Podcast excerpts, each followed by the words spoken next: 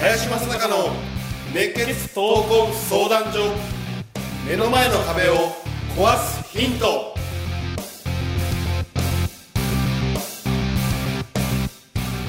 こんにちは。ナビゲーターの今野花子です。林正孝の熱血闘魂相談所目の前の壁を壊すヒント。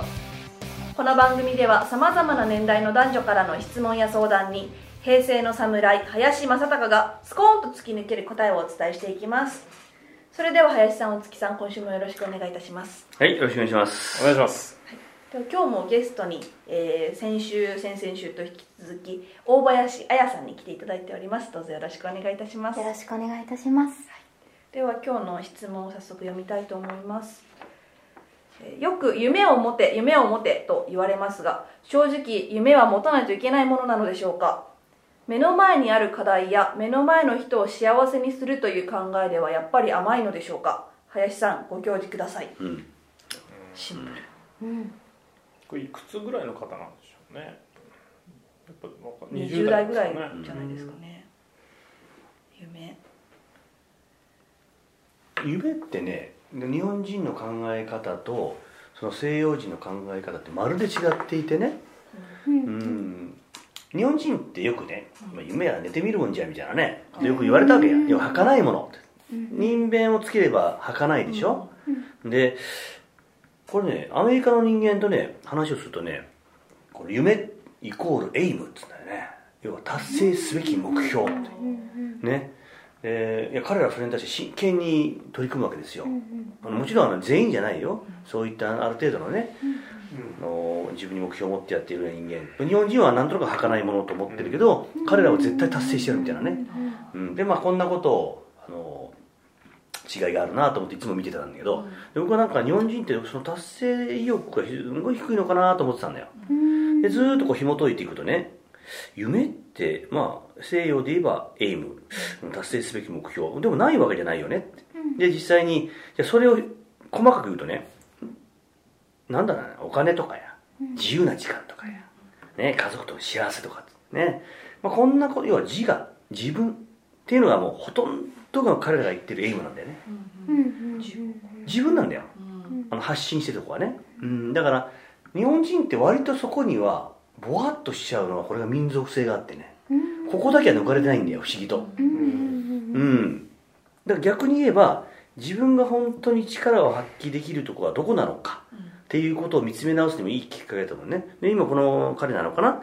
質問で言うと目の前の人を幸せにするという人のことでしょ、ね、ギターだよね、うん、だから自分のことを言ってるよりもはるかに役に立つわけだ、うん、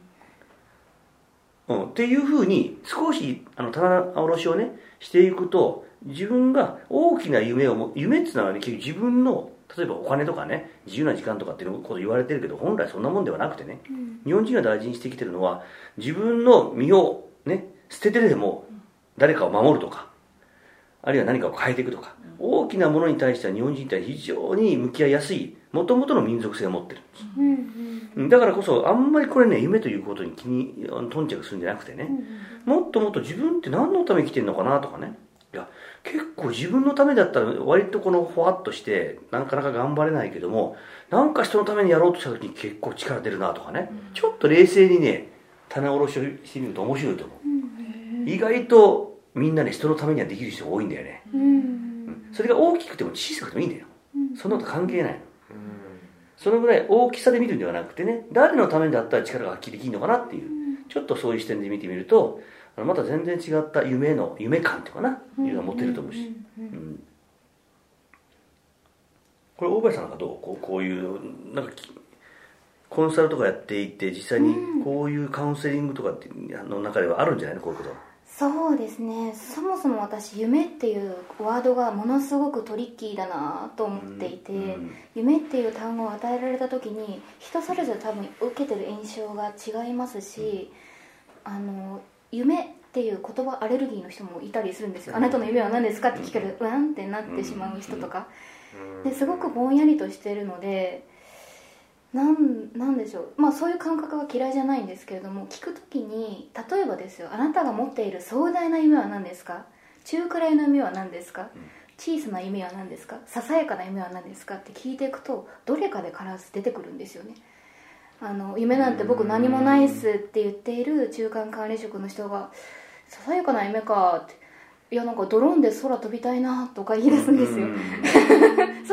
多分ついてる形容詞あんまり関係なくってそういうふうにこうつけてあげることでちょっとこう発想ができて出てくるみたいなすごく不思議なワードでその林さんがおっしゃってたようなその日本人独特のものでたなんかこう達成感とはあんまり関係あるのかないのかこう大きなものなんだなって面白いなと思いながらで英語だとその目標とかに関する単語ってすごいあるんですよね、 goal objective aim とか、ターゲットとか、もうその感覚とも私が夢 とかそれをちょっと結構なんか解きほぐしたいですね、はい。でも私はまあそういうふうにして「小さな夢は?」っていうふうに聞くと安心して答えられますしなんかこう夢は私は別にその夢という言葉の大きさに圧倒されてしまうんであれば持たなくていいと思ってます。満足することとかちょっといいあ好きかもっていうところで例えばこれは好き嫌いみたいなこれしてると嬉しいみたいな感じでこう解きほぐしていけばいいしなっていうふうに思います、うん、はい。ね、経営者は夢を語りますけれども。どうですか？そうですね。でもうん、まあ20代だと仮定した場合本当にでもないんですかねと思って持ってと言われますけど本当は持っているけど言いづらいって思っててどんどんどんどんその夢を描けなくなっちゃってて本当は持ってんじゃないかなっていうのがあるんじゃないかなって僕はやっぱ思っていてなんか言うとさっきみたいに、ね、笑われちゃうとか。えそんなのお前無理だよって言われちゃうからなんとなく持ちづらい。でも本当は持っているけどでもそれを持ってるうちにどっかに忘れていっちゃうものだったらもったいないなっていうふうに。さっきの棚卸しじゃないんですけどでも本当にないのかなってもう一回向き合ってほしいなと思っていてあのサッカーの本田選手がやっぱ言ってるんですけどその夢を語って大笑いされないと現実だって言われて。ってるんですよね。だから彼はずっとワールドカップで世界一になるって言ってそれは日本のチームは無理だよって笑われるんですけど彼は本気でそれを思っているんですね。でもその笑っちゃいけないなと思っていてでもこの人も本当はなんか笑われちゃうような夢だからなんか自然とどっかに行っちゃうんだったらいやもったいなくて笑われるぐらいが本当の夢だよって言ってあげる大人がの問題だったりするのかなと思って。てこちら側が思いっきり夢を語ってあげられる環境を作っていくことも若い人たちが夢を持つとか夢を語るっていう意味では大切なこっち側のなんか仕事かなというのもなんかこれ見てちょっと感じたのはありますね。言いづらくなってんだったらなんかそれはすごく日本として良くないことだなと思って感じました夢を言える環境って、うん、大切です。そうですね。よくねあのベテランのね社員がの新入社員とか入ってくるとね